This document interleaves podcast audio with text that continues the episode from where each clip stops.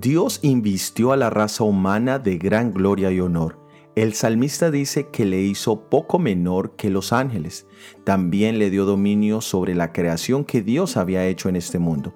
Por eso es que el hombre, al haber obedecido la voz de Satanás, le entregó el dominio que le había sido encargado, y él pasó a ser el príncipe de este mundo. Pero la promesa del Mesías habla de una restauración de todo lo que se había perdido.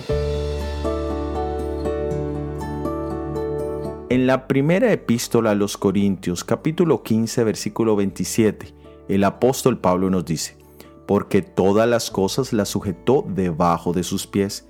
Y cuando dice que todas las cosas han sido sujetadas a Él, claramente se exceptúa aquel que sujetó a Él todas las cosas.